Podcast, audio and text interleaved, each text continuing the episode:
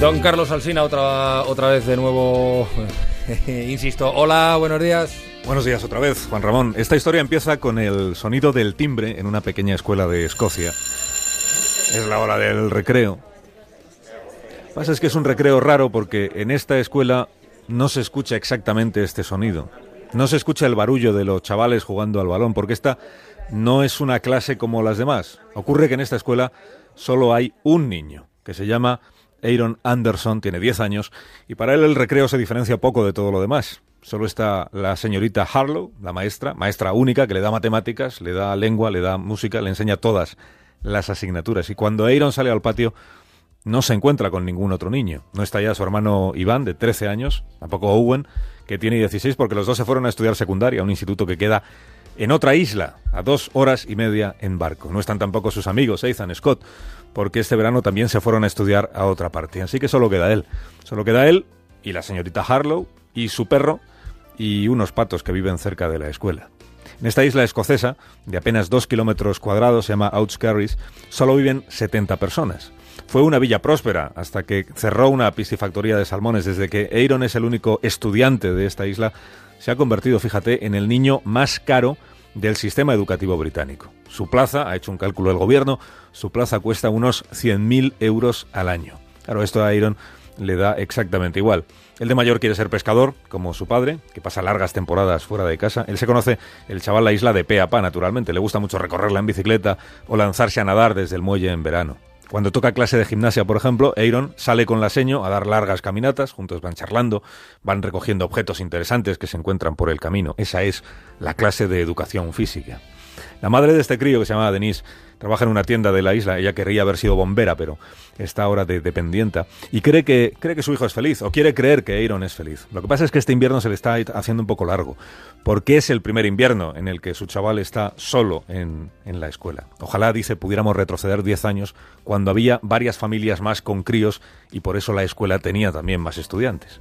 Aprovechando que los medios británicos han estado hablando de su isla estos días atrás, la madre ha lanzado una oferta modesta que dice así, si alguna familia quiere venirse a vivir a nuestra pequeña isla, ya sabe que aquí hay un niño con quien poder jugar.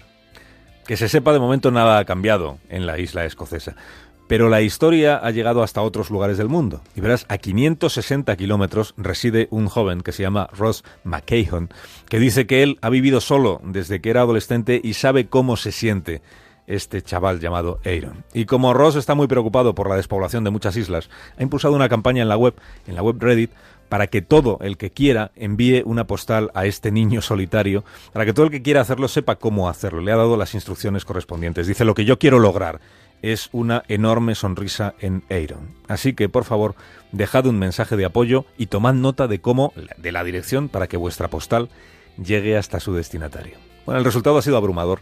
Abrumador para un servicio postal acostumbrado a ir muy de vez en cuando a una zona tan remota. A Aaron se lo preguntaron en un programa de televisión hace unos días. Le dije, ¿cuántas cartas dirías tú que te han llegado? How many letters do you think you've had arrived on your front doorstep?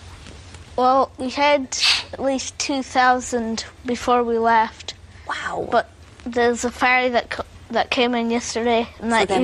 dijo que habían llegado unas 2.000 postales justo antes de que él saliera de casa camino del estudio de televisión, pero que ayer había llegado un ferry y que cada vez que llega el ferry pues aparecen también más postales. Y se las enseñó a la, a la periodista. Le dijo, mira, mira, aquí todas las que te he traído vienen de todo el mundo, vienen de Canadá, esta es de Australia, esta procedente de Japón. Esto lo contó Aaron en un estudio de televisión de Londres, después de hacer un viaje que duró 13 horas pero él cree que mereció la pena, porque él y su madre aprovecharon también para hacer turismo y para conocer un mundo gigantesco y excitante, un poco raro para ellos, el de la gran ciudad, pero seguramente inolvidable. De vuelta a su isla, de la cual ya se ha convertido en el habitante más ilustre, Aaron volverá a leer todas estas postales que le siguen llegando desde estos lugares, desde Australia, desde Canadá, desde Japón, aunque, eso es verdad, de momento solo puede comentarlas, además de con su madre, con la señorita Harlow.